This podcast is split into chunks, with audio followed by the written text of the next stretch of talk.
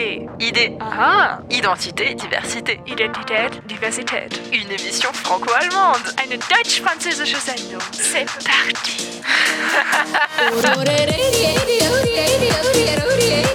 Jetzt gibt's los.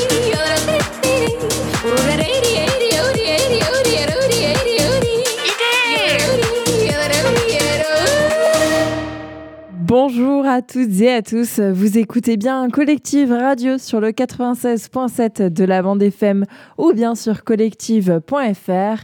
On se retrouve maintenant pour une nouvelle et déjà avant-dernière émission de idées.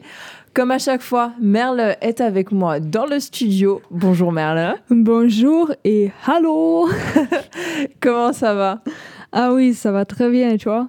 Ça va très très bien. Donc pour rappel, tu es originaire euh, d'Allemagne et tu euh, habites maintenant en France depuis euh, septembre pour faire un service civique volontaire européen ici. Je m'en mêle un petit peu les pinceaux entre nos, deux fonctions dans un service volontaire européen, donc à la MJC euh, de l'Aigle. Boris est aussi avec nous à la technique. Bonjour à tous. Ça va aussi bah oui, toujours très bien, toujours très très bien.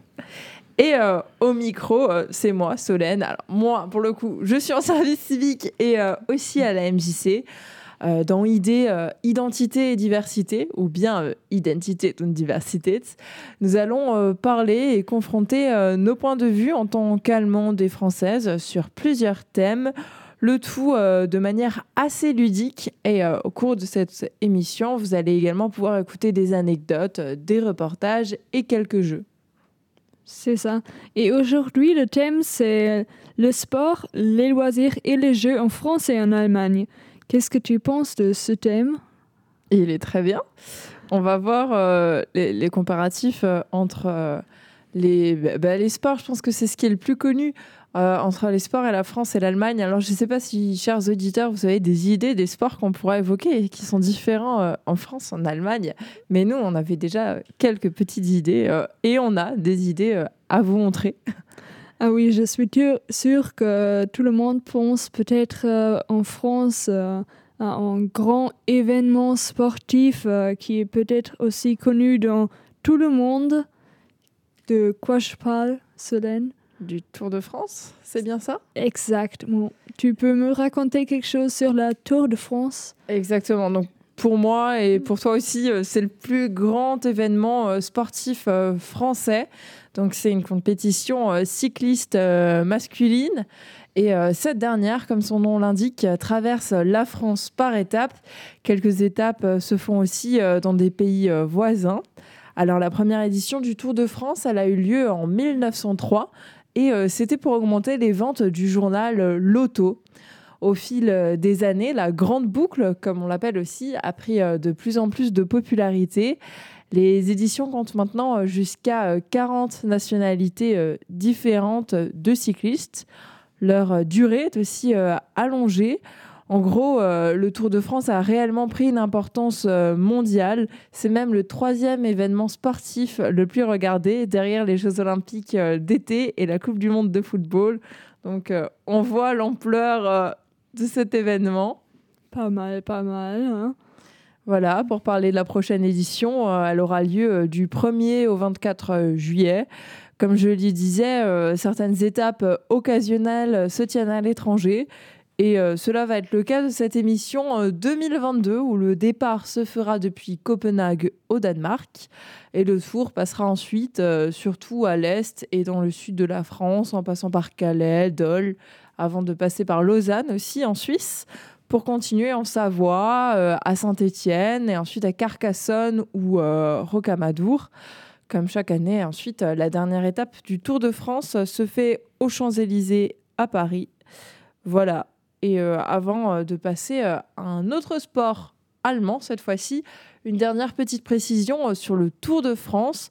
Je disais au début que c'était une euh, compétition cycliste masculine. Eh bien, cette année, il va aussi y avoir la, la première édition du Tour de France euh, femmes, où huit étapes euh, vont se dérouler du 24 au 31 juillet, en continuité donc du Tour masculin. Mhm. Tour de France féminin qui passera en Alsace. À préciser, c'est très important. pour avoir parlé d'Alsace aussi dans cette émission-là. oui. c'est obligatoire. Voilà. Euh, Est-ce que tu as un sport allemand à nous présenter? Oui, alors tout d'abord, j'aimerais bien dire que le, le foot est le plus populaire en Allemagne, je crois, comme en France aussi. Oui, bien sûr. Oui, et euh, le foot a le plus de membres et le plus regardé, demandé et aimé. Mais sur la place 2, c'est la gymnastique. Numéro 3, c'est le tennis. Numéro 4, le tir. Et numéro 5, faire de l'alpinisme. Et moi, je vais expliquer la gymnastique après le tir et après l'alpinisme. Et je, je commence avec la gymnastique. Et comme je viens de dire, c'est le deuxième plus populaire association du sport en Allemagne avec environ 5 millions de membres. Et euh, ce sport a une longue histoire en Allemagne. La gymnastique euh, inclut la gymnastique au sol et avec des outils, la gymnastique rythmique et le trampoline et aussi d'autres disciplines. Et moi, j'ai fait, j'ai longtemps fait la gymnastique rythmique, euh, ce qui est très populaire à faire, alors au village d'où je viens, et aux Jeux olym- olympiques, c'est ça? Oui, c'est ça. Euh, Je préfère, moi, je préfère euh, regarder aussi la gymnastique, mais j'ai pas forcément trouvé des sources pourquoi la gymnastique est tellement demandée euh, en Allemagne. Alors, je peux seulement dire que c'est le cas. Je sais et pas. C'est quelque chose qui m'étonne aussi pour le coup parce que je ne savais pas euh, que euh, l'Allemagne aimait autant la gymnastique. Mais ouais, c'est intéressant. Oui, c'est un sport très sympa, je pense, mais euh, oui, je peux pas dire euh, pourquoi les Allemands euh, ils regardent euh, la gymnastique au fond du gymnastique. C'est à toi. Quel sport tu nous as apporté? Un autre sport. Uh-huh. Alors, euh, le deuxième sport que j'ai apporté euh, aujourd'hui, c'est pas un sport totalement français, mais euh, pour le coup, ce sport-là est quasi inexistant euh, en Allemagne. Uh-huh. C'est le rugby. Ah oui, c'est. euh, Ouais, ça. J'ai jamais vu ça, non. Donc, je pensais c'est peut-être aussi une chose américaine, une chose C'est un sport euh, anglais. Anglais. Anglais et euh, du coup c'est vrai que du coup toutes les euh, l'impartheid du coup joue au rugby et c'est vrai que tiens c'est la première chose j'ai fait du rugby pendant 12 ans et c'est vrai que j'ai jamais entendu parler de l'Allemagne en rugby. Non, non, c'est c'est vrai, le, le rugby euh, en Allemagne euh, est quasi inexistant, comme je disais. Donc, bon, là, j'ai parlé du rugby à 15, pour le préciser. Ça a été introduit en France au début des années 1870, donc par des Britanniques, euh, comme tu le disais, euh, Boris. Et en fait, euh, c'est ça qui a fait de l'Hexagone un des premiers pays à être exposé euh, à ce sport. Bah, Il y a la France, mais il y a aussi bah, l'Angleterre, l'Écosse, le Pays de Galles, l'Irlande et l'Italie qui participent tous les ans au tournoi des Six Nations, compétition que la France a gagnée euh, 25 fois sur euh, 127 éditions. L'équipe de France participe aussi à la Coupe du Monde de rugby et on a été finaliste à trois reprises. Aujourd'hui, euh, le rugby à 15 est un des sports euh, les plus populaires en France, surtout euh, dans le sud-ouest. En effet, le rugby est pas trop répandu en dehors de cette zone. Selon le géographe Jean-Pierre Augustin, ces disparités locales sont dues au rôle moteur du port de Bordeaux dans la diffusion par le commerce des coutumes britanniques. Donc voilà peut-être aussi une autre raison pour laquelle le rugby n'est pas trop répandu euh, en Allemagne. Mhm. Mais le rugby, c'est c'est, euh, c'est joué avec un ballon qui est un peu. Ovale, c'est ça. Uh-huh. Et c'est joué en, en équipe ou... Oui. À 15, ben là par exemple c'est le rugby à 15, mais il peut aussi jouer à 7, 8. C'est ça et à 13 aussi. Mhm. Voilà. 13. Il y a 7, il y a rugby à 7, rugby à 13, rugby à 15. Uh-huh. C'est Oui. ça. Je connais pas du tout alors. Mais après, bon, euh, euh, pour le coup, euh, moi en Alsace, c'est pas très répandu non plus, quoi. Mais euh, dans le sud, en faisant des recherches pour l'émission, du coup, dans le top 14, qui le championnat de rugby français, il y a à peine. Il y a vraiment pas beaucoup de clubs qui viennent en dehors du sud. Je crois que c'est 2-3 sur les 14. C'est vraiment très très faible. Donc c'est vraiment euh, surtout le sud de la France. Et euh, oui, euh, en Allemagne, euh, voilà. Ok.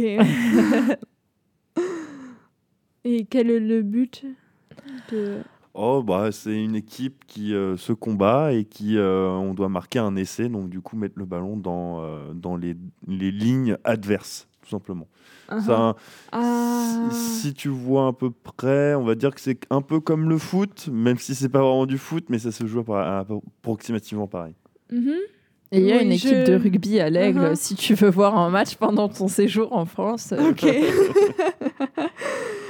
Je continue avec le tir. Euh, vous êtes peut-être euh, curieux pourquoi spécialement l'Allemagne a le tir comme sport le quatrième plus populaire. Chez, chez nous, c'est vraiment une grande chose euh, aussi à faire. Alors, à mon village, et l'association de tir a 1,3 million de membres.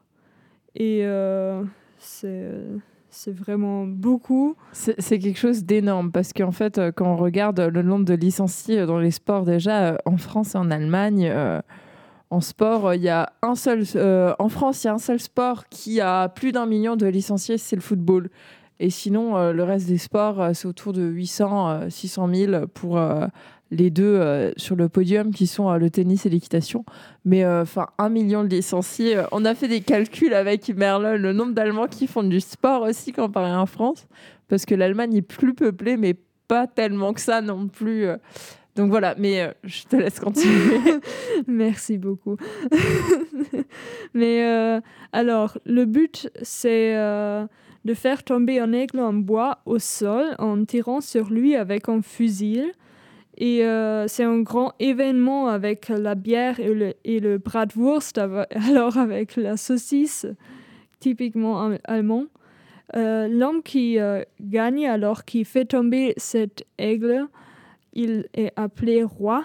Et le roi est souvent déjà défini, alors c'est pas vraiment un jeu, mais euh, parfois il y a aussi un accident un peu euh, comme ça. Notre mère, par, par exemple, est devenue roi. Il a touché euh, l'aigle par hasard et il tombé, alors il était roi.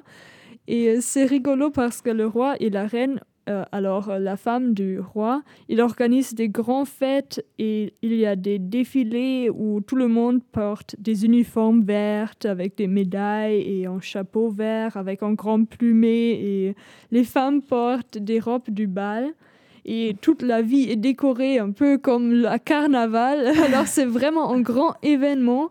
Et la bière, bien sûr, ne doit pas manquer. Comme pour tous les événements allemands. Évidemment. Et euh, ça existe même pour les jeunes. Alors, j'ai des camarades à l'école, ou j'avais des camarades à l'école qui ont fait ça aussi. Et euh, c'est très populaire, oui. Euh, particulièrement aussi aux villes un peu rurales. hein. D'accord. Quelque chose qui n'existe pas du tout en France, pour le coup, j'en ai jamais entendu parler. hein. Oui, j'ai aussi parlé avec Hugo, notre spécialiste de sport, je dirais, et il ne savait pas du tout une, euh, même quelque chose qui est pareil. Hugo Villet, là, du coup, Oui. euh, encore, euh, il est euh, sur la mobilité euh, sportive. C'est ça. Mais moi, je te laisse, Solène, pour une, un troisième sport. Un troisième et dernier sport, cette fois-ci très très français. Là encore, on reste dans le sud de la France avec la pétanque. Euh, un jeu de boules qui est né en 1907 et c'est un dérivé euh, du jeu provençal.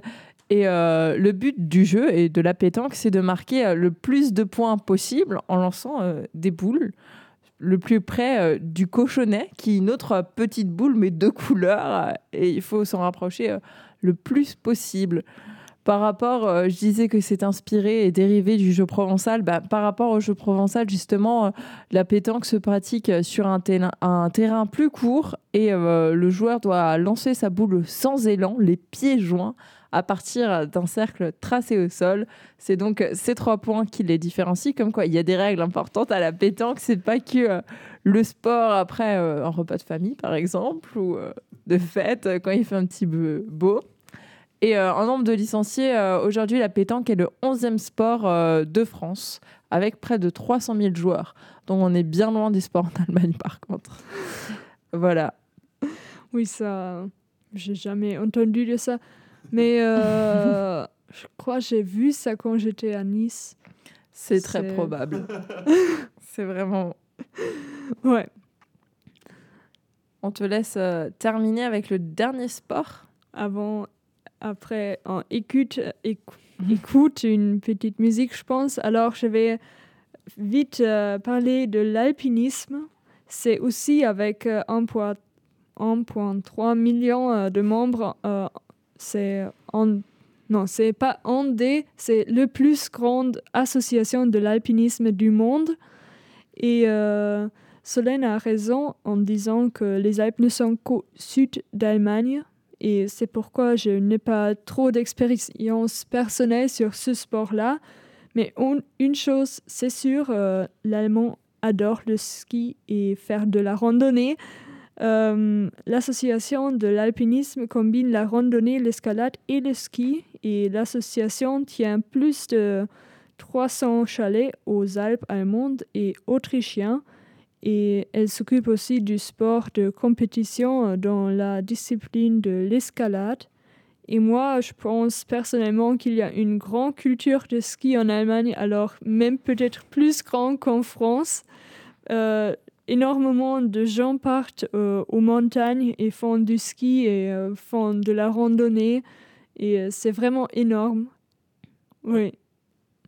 Je connais surtout les Afterschnee parties. des, des, des fêtes allemandes d'après-ski avec Oui. de la bonne musique. Oui, Mais euh, voilà. Absolument. C'est la culture de ski, euh, c'est ça, c'est le deux. ouais. On aurait pu prendre ça en musique de transition, euh, mais non, on a fait un, un autre choix. Ce qu'on va s'écouter, c'est Le Coach de Soprano, une musique très sportive aussi.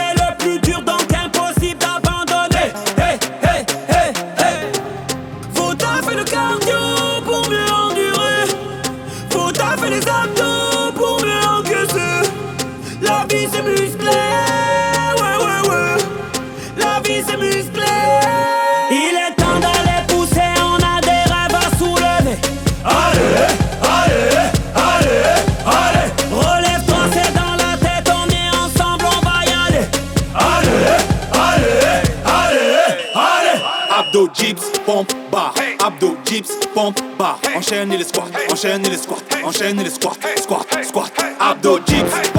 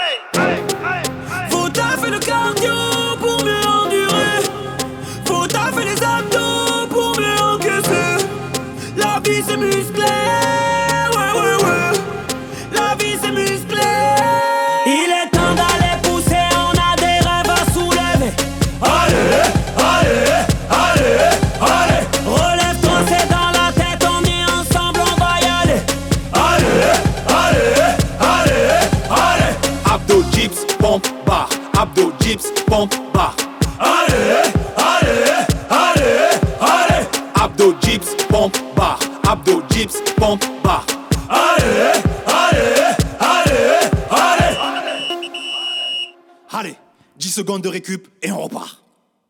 C'était euh, le coach de soprano.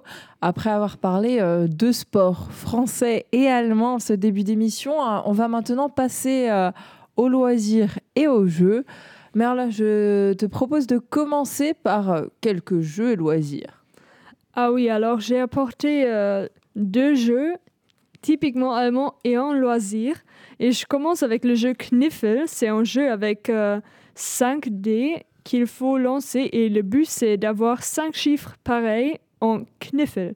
Pour ça, on a trois essais chaque tour. Et en France, je crois c'est appelé euh, Yahtzee.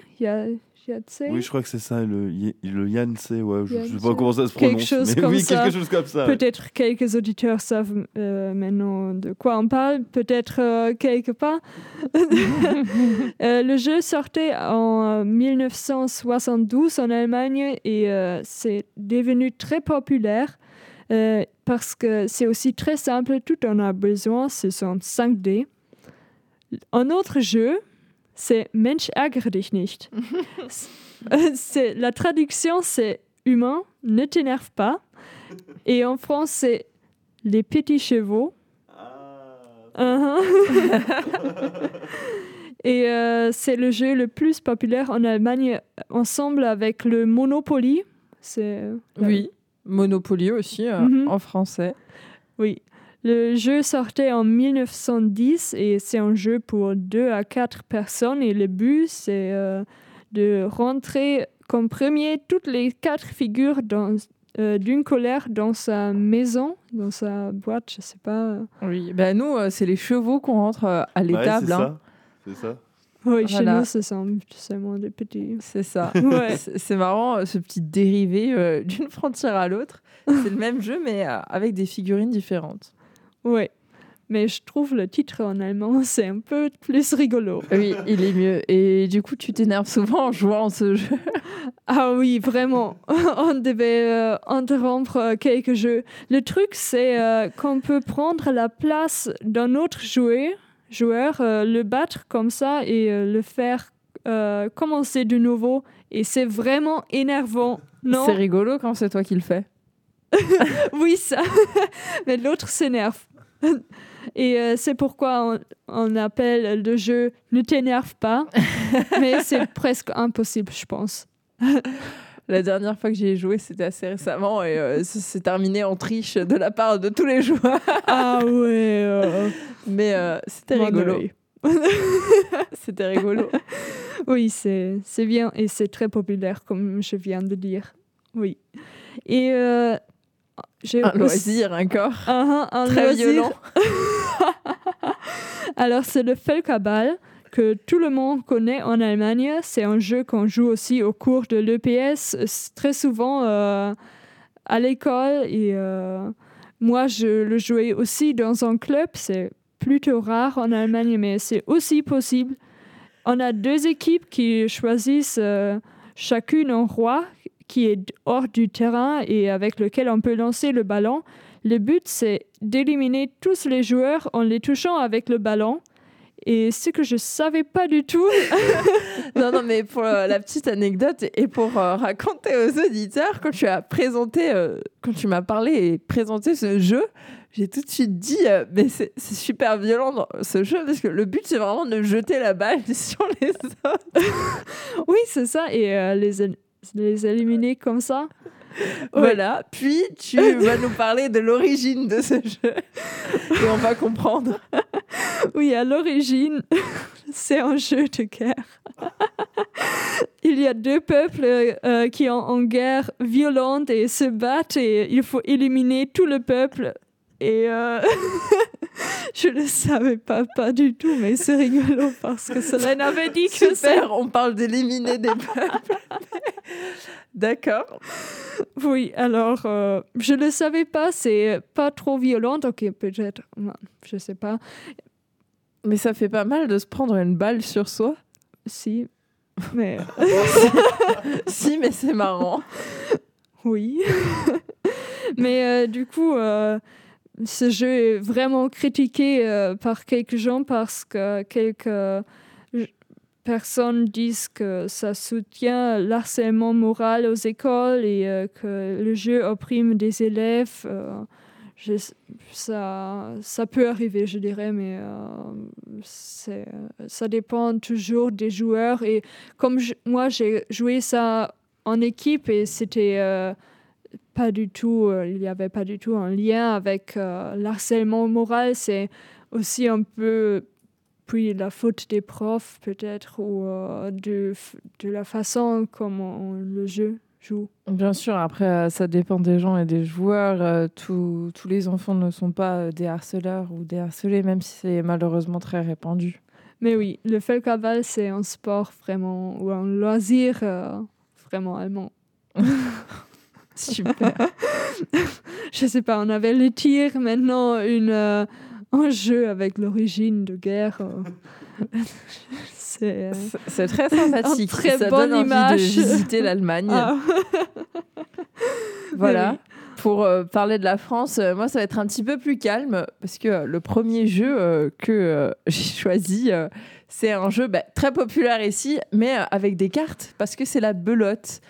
Donc, euh, même euh, d'après certaines données euh, statistiques, c'est même en France qu'on joue le plus à la belote. Donc, comme je le disais, c'est un jeu de cartes qui se pratique de 2 à, à 4 avec un jeu de 32 cartes basiques. Et en fait, les joueurs sont répartis en équipes et les deux membres d'une même équipe doivent se tenir face à face avec les joueurs adverses à leur droite et leur gauche. Comme pour beaucoup d'autres jeux, le but c'est de marquer euh, le plus de points possible et surtout plus de points que ses adversaires.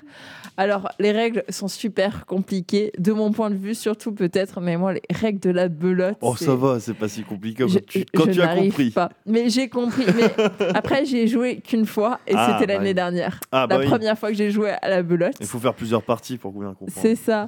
Mais euh, enfin, j'ai compris, mais il y a tellement de choses à retenir et à l'expliquer euh, à la radio. euh, c'est super compliqué, mais en gros, on compte des points en fonction des cartes. Chaque carte a sa valeur, mais cela dépend de, de l'atout. Enfin, bref. voilà, c'est assez flou. Et sans jeu et sans y jouer, je pense que c'est un petit peu compliqué pour vous l'expliquer. En ce qui concerne euh, les origines de ce jeu, euh, il y a trois hypothèses. Et euh, en fait, ce dernier ne viendrait pas forcément de France. Pour certains, la belote a été importée des États-Unis par des diamantaires hollandais qui auraient ensuite initié les marchands français dans les cafés. Une autre possibilité est que ce jeu de cartes ait tout simplement été inventé par un certain monsieur Belote. Et enfin, la dernière hypothèse qui est ma préférée, vous n'en douterez pas, c'est que ses origines sont alsaciennes Oh, Solène. et qu'en fait, euh, le nom Belote serait tiré de Bel Atout, qui est un jeu euh, de l'Est de la France. Si vous voulez écouter la fierté Alsace, venez écouter euh, Idée. Un autre jeu euh, qui existe en France, c'est le jeu des palais. Alors pour le coup, euh, c'est quasiment euh, comme la pétanque. Il y a aussi euh, beaucoup de versions différentes. Celle dont je vais vous parler, c'est le palais breton qui est le plus connu, je pense. Alors de nouveau, on peut faire encore un autre rapprochement avec la pétanque, car ici, l'objectif est aussi de lancer non plus des boules, mais des palais le plus près du maître, qu'on peut comparer avec le cochonnet de la pétanque. Les lancers doivent se faire sur une petite planche en bois, et cela se joue en 12 points.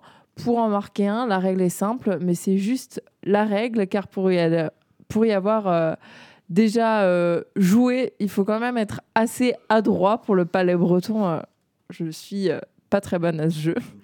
Et donc, pour marquer un point, il faut avoir son palais placé sur la planche, sans avoir rebondi sur le sol, et bien sûr au plus près du maître. Voilà tout. Uh-huh. Tu... Non, tu ne vois pas. non, pas trop, non. En fait, c'est des petits palais en bois que tu lances. Et il faut qu'ils soient proches d'un autre petit. Alors, comme. euh, En bois ou en fonte aussi d'ailleurs. Alors, comme un peu le jeu, euh, que le sport que tu as présenté Oui, avant. comme la pétanque, c'est ça. Uh-huh. Voilà. Et euh, le dernier jeu dont je vais parler aujourd'hui, c'est le jeu de paume. Un sport euh, pratiqué depuis plusieurs Mhm. millénaires et initialement euh, joué euh, à main nue ou avec un gant de cuir. On y joue aujourd'hui avec une raquette. Je sais pas, j'ai vu que tu avais une petite réaction. Tu connais le jeu de paume? Euh, non, pas du tout, mais c'est un grand mystère parce que tout le monde parle du jeu de paume. et, euh, ouais, je, je me demande euh, qu'est-ce que c'est? Alors, continue. C'est l'ancêtre de la pelote. Et attention, la pelote avec un P et pas la belote dont je parlais avant. Et euh, plus globalement, euh, c'est l'ancêtre de tous les sports euh, de raquettes. Comme pour le tennis, le jeu de paume consiste à se renvoyer une balle appelée un étoffe au-dessus d'un filet. Ce jeu était vraiment très populaire en France pendant le Moyen Âge. Tout le monde y jouait, nobles, femmes, enfants, etc. Le jeu de paume a même été interdit en 1397, tous les jours, sauf le dimanche, car euh, des personnes quittaient leur travail et leur famille pour jouer au jeu de paume. Une loi euh, dont le peuple n'a bien sûr pas tenu rigueur. En 1604, euh, un Anglais a même écrit dans un bouquin après son séjour en France Les Français naissent avec une raquette à la main. Vous l'aurez compris, le jeu de paume était une vraie passion française avant de s'effacer euh, peu à peu euh, sous les règnes de Louis XIII euh, et de Louis XIV. Voilà, et euh, vous connaissez peut-être la salle du jeu de paume, qui est euh, un endroit euh, assez marquant de l'histoire française. C'était à l'époque de la Révolution où un traité avait été signé en gros entre le roi et le peuple pour faire ça de manière assez euh, brève et simple. Et c'est à Versailles. Voilà. Et euh, le jeu de Mhm. paume, euh, d'ailleurs, a donné naissance à plein d'expressions françaises. Et ça a encore euh, sa, sa trace. Ça a laissé sa trace. Uh-huh. Uh-huh.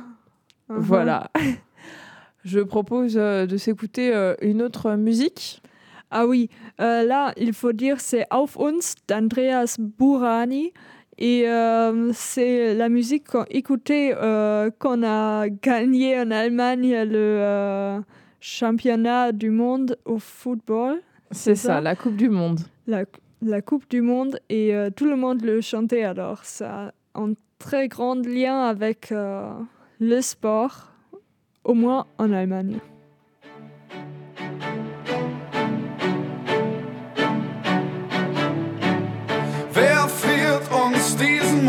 Moment ein? Besser kann es nicht sein. Denkt an die Tage, die hinter uns liegen, wie lang wir Freude und Tränen schon teilen. Hier geht jeder für jeden durchs Feuer. Im Regen stehen wir niemals allein. Und solange unsere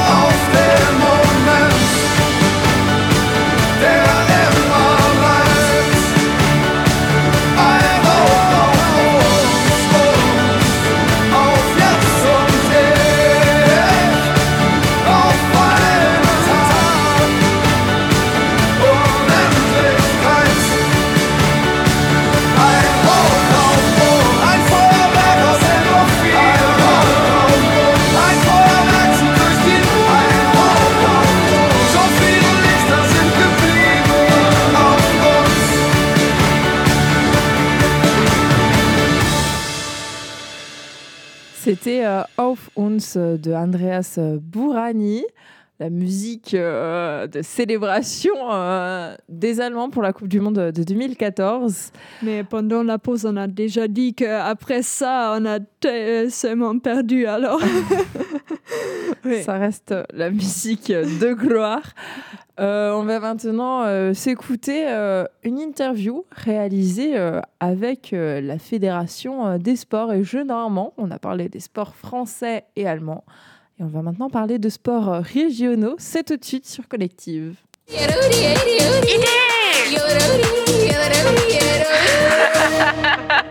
La choule, la tech, la carambole ou encore la banstringue, ces noms ne vous parlent peut-être pas, pourtant ils devraient résonner chez les Normands, car ce sont tous des jeux et sports traditionnels de la région. Et c'est ce dont nous allons parler euh, maintenant avec Jean-Philippe Joly, président de la Fédération des sports et jeux normands, et Vincent Mabir, vice-président de la Fédération. Justement, c'est souvent euh, peu connu, mais la Normandie possède aussi euh, des sports et jeux traditionnels. Pour resituer un petit peu le parc ou le champ des activités euh, en Normandie, on a différentes catégories. On a recensé donc une cinquantaine d'activités en tout. Dans ces 50 activités, il y a des sports, des jeux, et dans ces sports et jeux, on peut encore subdiviser en fonction de, des typologies de, de sports et jeux.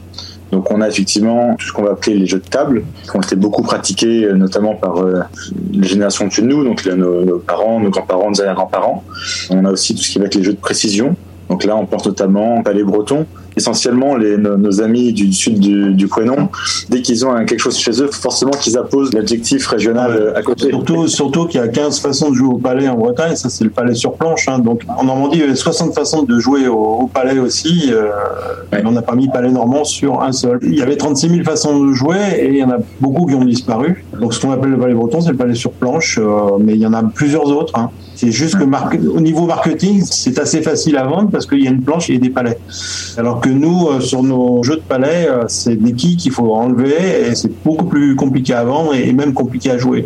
Donc euh, une cinquantaine de sports et jeux traditionnels. Pardon de, de sport, euh, on va dire qu'il y en a 10, 12, et puis après ce sont des jeux. Après il y a des jeux sportifs comme les quilles, les quilles du Cotentin, où il faut envoyer 20 fois deux lancers de boules de 4 kg à 9 mètres, c'est presque un sport. Hein. C'est même euh, nerveusement, c'est assez dur, physiquement pas mal aussi, donc ça peut être considéré comme un sport. Et les sports, essentiellement, c'est la choule, la, la, grande choule, la choule à la crosse, la tech, les différentes courses, les courses de Doris. Ça, c'est les, les, sports de tête de gondole, si je puis dire. La carambole ou la, le c'est des jeux de quilles euh, qui étaient très, très pratiqués dans l'homme. D'ailleurs, on en a racheté un euh, il y a deux ans. Mais ce sont des jeux qui sont compliqués à sortir parce qu'ils font 10 mètres de long, euh, c'est assez lourd, etc. Donc c'est assez difficile de les remettre sur le marché, si je puis dire, si on n'a pas des associations, associations locales qui euh, se prêtent au jeu. On a parlé euh, de la choule par exemple, mais quels sont ces autres loisirs, on va dire, traditionnels normands les plus connus? Dans votre secteur, si on peut prendre le secteur, c'était la carambole et la, la bastringue, hein, puisque c'était des jeux de foire. Hein, donc des jeux de foire avec un professionnel qui emmenait son, son matériel, qui faisait jouer euh, les gens à ce niveau-là, avec des gains qui pouvaient aller entre 6 000 et 3 000, 600 pardon, et 3 000 euros par partie. Quels sports sont peut-être pas trop connus? Il y en a beaucoup, malheureusement. La tech était extrêmement pratiquée et toujours pratiquée dans les écoles. Donc, c'est l'ancêtre du baseball. Hein. C'est pas très connu euh, en tant que sport normand c'était vraiment euh, très joué en Normandie et c'est encore joué dans les écoles sans qu'on sache que c'est euh, de la région. Effectivement, maintenant que vous le dites, j'ai souvenir d'avoir euh, eu tech en sport au lycée et Bien je n'avais pas fait le lien euh, jusqu'à maintenant. Effectivement. Dans les autres disciplines, parce qu'on a parlé d'autres jeux connus ou moins connus, euh, on peut aussi parler du tirli qui s'est exporté jusqu'au Pays Basque. Pour vous donner un, un, une petite présentation très synthétique, c'est en fait deux piquets de bois qui sont euh, plantés dans le sol, avec une petite barre euh, transversale qui est posée sur les deux piquets, avec une petite batte en bois. Le but, c'est de soulever la navette et de taper dedans de façon à l'envoyer le plus loin possible Et donc, il y a un certain nombre de lancers qui sont proposés et on cumule en fait les distances. Donc, les jeux et sports normands euh, s'exportent. C'est ça qu'il faut retenir. Comme vous l'avez juste fait avec euh, l'exemple du tirli, donc on a parlé de la choule, euh, de la tech, de la carambole. Est-ce que vous pourrez un petit peu bah, justement aussi décrire qu'est-ce que c'est euh, ces, ces sports et loisirs pour les auditeurs qui ne connaissent pas un petit peu euh, leur histoire? Ah, l'histoire, mais l'histoire, elle est suivant le jeu complètement différente. Donc, pour les sports, on- ça vient essentiellement du Moyen Âge, euh, donc la tech, la choule, ça, euh, la choule à la crosse. Ensuite, pour les autres, on n'a pas de date de début. Hein, c'est pas possible. Par exemple, pour la carambole, euh, on pense que ça vient d'un jeu qui était un jeu de table et qu'on a retrouvé dans l'est de la Manche et qui est un jeu qui ressemble à ça, mais qui jouait sur la table avec un maillet qui lançait une boule, qui partait dans un circuit et qui allait taper des quilles, un peu comme un flipper. Vous organisez aussi des championnats? Oui, oui, oui. Donc pour la choule à la crosse, on a un championnat euh, avec sept équipes. Le jeu de but, le jeu de, de palais, on dit il y, a des, il y a des concours. Pour les jeux de boules cauchoises, il y a également euh, des concours avec un championnat qui va se mettre en place. Le jeu d'équipe de Cotentin, euh, il y a eu plusieurs concours qui se sont arrêtés, mais qui vont recommencer cette année. Comment euh, décririez-vous votre association avec un mot Convivial. Convivial. c'est le mot-clé. C'est vraiment ce qui nous réunit tous.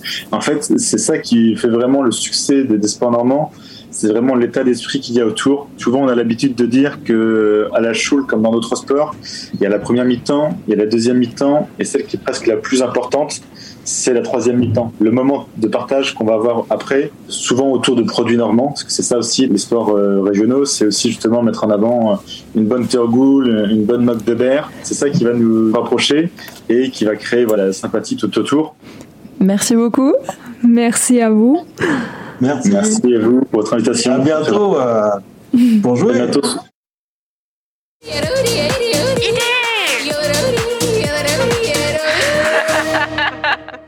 Après cette interview, on va continuer avec un petit jeu, avec le jeu Qui est Euh, J'ai déjà distribué des petites feuilles et euh, on va écrire le nom d'un sportif euh, là-dedans et il faut deviner qui on est avec des questions qu'on ne peut pas répondre qu'avec oui ou non. Et qui veut commencer avec poser la question? Euh, bah, je dirais par toi. Alors, on va commencer par toi. Euh... Merle, vas-y. Ok, je suis un homme. Oui. Je suis un footballeur. Non. Ok, puis c'est Assolène.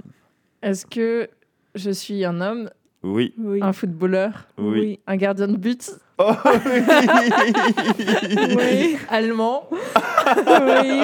oui. qui joue au Bayern Oui. Est-ce que je suis Manuel Neuer? Voilà, c'était le jeu le plus rapide de l'histoire. Ah bah dis, euh, ah bah dis donc, tu, gagnes tout sur tout avec. Je euh, vais in- inventer quelque chose de nouveau. tu es horrible. tu as cassé tout le jeu. ok. Alors moi je dirais, est-ce que je suis une femme? Non. Non. Bah voilà, à toi Merle. Euh, je suis. Attends, je, je- ça, je commence euh, déjà, j'ai oublié mes questions. Euh, je suis un homme, mais je suis pas un footballeur. Ok, ça va être une catastrophe. Euh, je, je suis allemande. Oui. Oui. Euh, je, s- je, je fais le sport avec une voiture. Oui. Ah ah Mais non. je connais qu'un seul. Et euh, c'est. euh, euh, je- mais non, je voulais dire Lewis Hamilton, mais il n'est pas allemand. Non. Non. Euh, il- Van, Van Verstappen, il n'est pas allemand non plus, non? Non. Mais tente celui que tu avais. hein. Euh, Non. D'accord. Mais je sais pas, t'as dit que tu, tu Mais en oui. connaissais un seul. Bah essaye. Michael Schumacher Oui. Ok. ok. C'est- j'ai mis les, euh, les deux seuls joueurs qu'il y avait là, le- que ce soit Michael Schumacher ou Neuler, c'était les deux Allemands que je connaissais en sport. hein, donc- Alors je dirais, est-ce que bah, je suis un homme euh, Je suis. Est-ce que je fais du foot? Non, Est-ce que je fais de la natation? Non. Non. Est-ce que je fais de la voiture? Oui. Oui. Oui, de la voiture. Euh, je ne connais pas d'autres avant ça. Euh, je fais de la Formule 1 Oui. Ah oui, je fais de la Formule 1 Mhm. Euh, eh ben non, je ne sais pas du tout qui y a d'autres euh, en, Bah, en c'est- coureur. Qui d'autre de qui? Dans- euh, bah, J'imagine en Formule 1, mais je sais pas. Mais qui d'autre par rapport à qui? Bah, euh, moi, à part Schumacher, moi, je connais personne d'autre. ah non Elle a pris Schumacher Boris, c'était Schumacher aussi. Il y avait deux Schumacher parmi nous. D'où euh, toute l'intrigue du jeu. On a vu que le studio était très inspiré pour donner. pour donner des noms de jeu. C'était un jeu très réussi. On, on va s'écouter une petite musique pour se remettre de ça. Oui, c'est Zusammen de Fanta 4, alors des Die Fantastischen Vier. euh, et euh, Zusammen, ça veut dire ensemble, et c'est parce qu'on joue le sport et le jeu euh, toujours ensemble, ou presque toujours. C'est beau. Oui.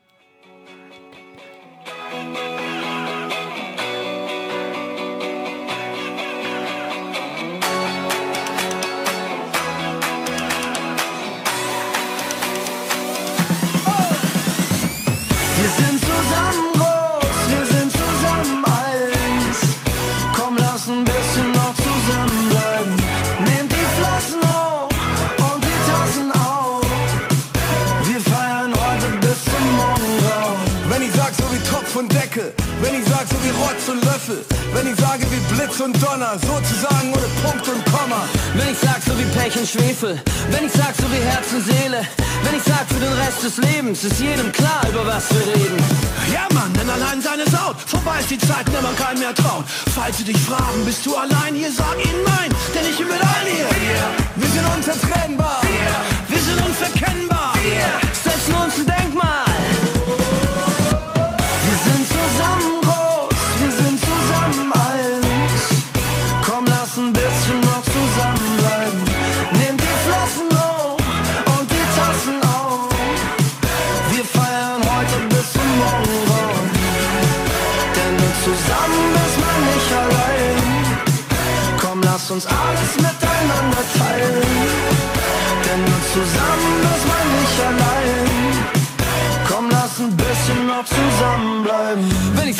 Mann und Frau, zusammen so wie ja genau, zusammen so wie alt und grau, so wie Ups und Downs, wie nicht abgehauen. Zusammen so wie Arsch auf Eimer, zusammen so wie Fahrgemeinschaft, sozusagen maßgeschneidert, so zusammen war noch keiner. Zusammen so wie wahre Freundschaft, zusammen wie Clouseau und Fantas, der ganzen Mannschaft ein Heiratsantrag. Das mit uns geht weit zu. Wir sind unzertrennbar, wir sind unverkennbar. Setzen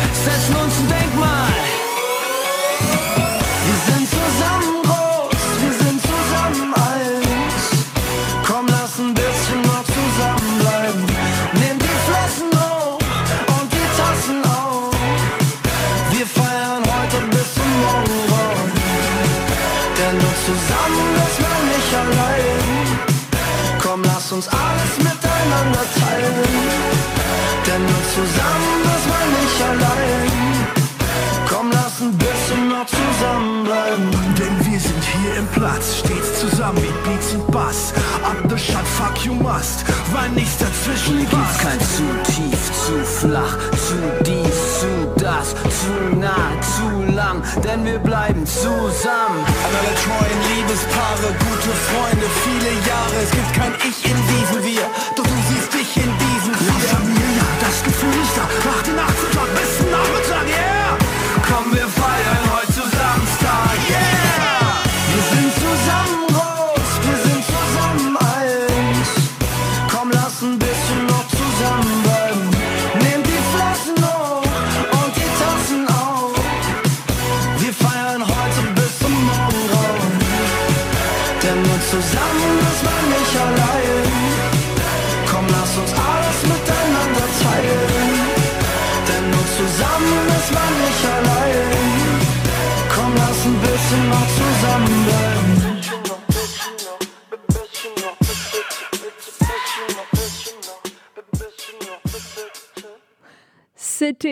de Die Fantastischen Vier. Vous êtes bien sur Collectif 96.7 FM ou sur collectif.fr dans l'émission Idées euh, sur le thème sport, loisirs et jeux. Et Solène va présenter maintenant les points communs.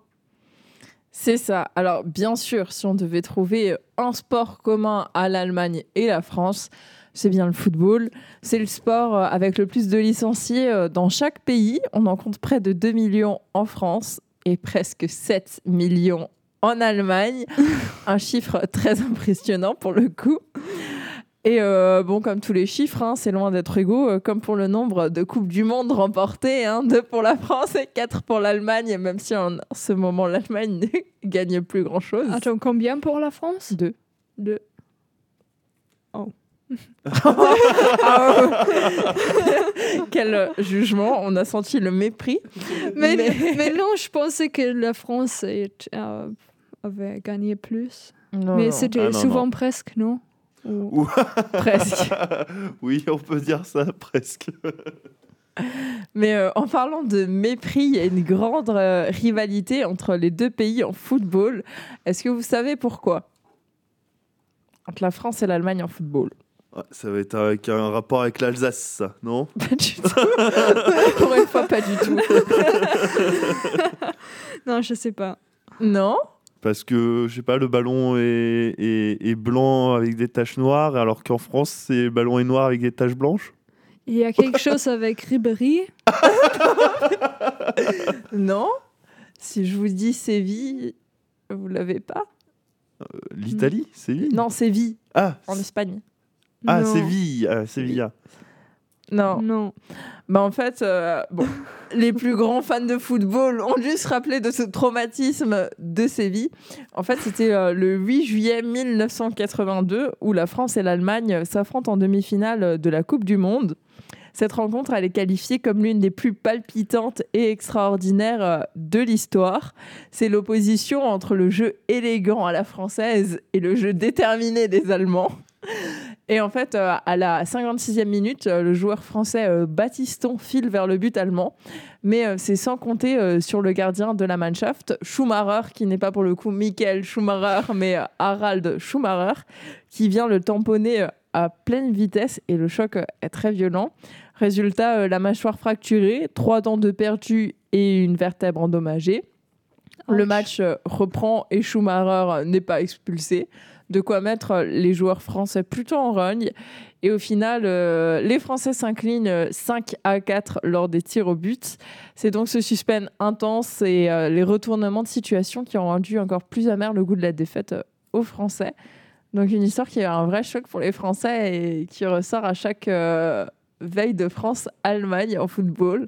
Ça n'est toujours pas passé, ce- cette défaite injuste, entre guillemets, on va dire.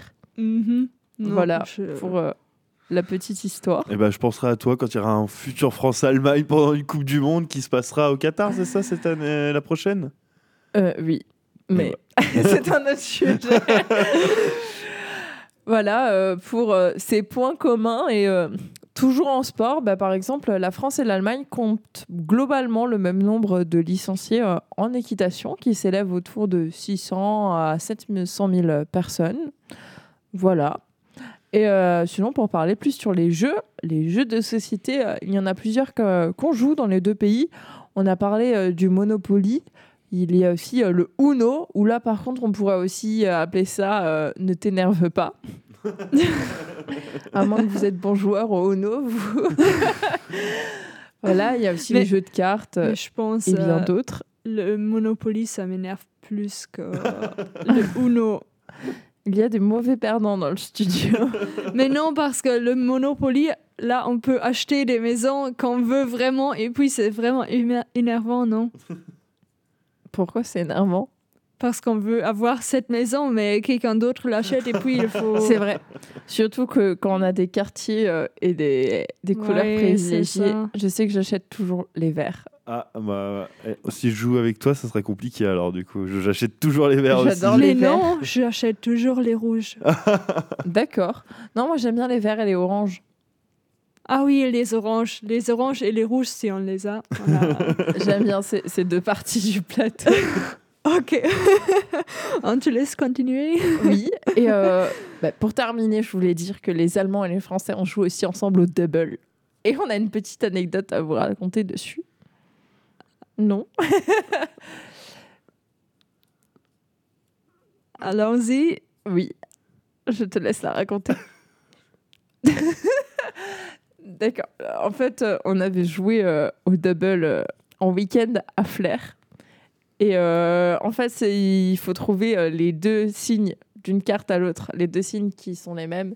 Et euh, on ne savait plus dans quelle langue parler à la fin, car il y avait dans toutes les langues. Et euh, il y avait toutes les langues. Il y avait du français, de l'allemand, de l'espagnol, de l'anglais, du polonais qui se mélangeaient. C'était euh, n'importe quoi, mais bon, on y jouait. je suis sûre que beaucoup de personnes ont pu tricher. je ne pense pas qu'elles l'ont fait, mais ça aurait été très probable vu. Uh-huh, Mais c'était rigolo et brouhaha. c'était aussi intéressant. Et Maintenant, je, je sais tous les mots de euh, le bloc de glace, euh, je sais pas, n'importe. Schneeflocken.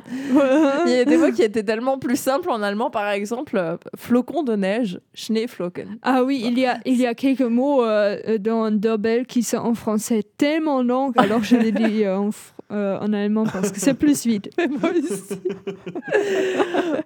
voilà. Voilà pour cette petite histoire et pour cette émission aussi. Ah oui, déjà. C'est déjà la fin. Mhm. On va euh, donc euh, se quitter et se retrouver euh, une prochaine fois euh, pour notre sujet euh, sur euh, l'école, qui est notre prochaine et dernière émission. Mhm. Déjà, déjà. Ouais. C'est passé très vite. Mhm. Mais c'était un plaisir euh, d'être avec vous. On va donc euh, rendre l'antenne et vous souhaiter euh, une très belle soirée. Au revoir. Ah, identité, diversité. Identität, Diversität. Une émission franco-allemande. Eine deutsch-französische Sendung. C'est parti. Jetzt gibt's los. Already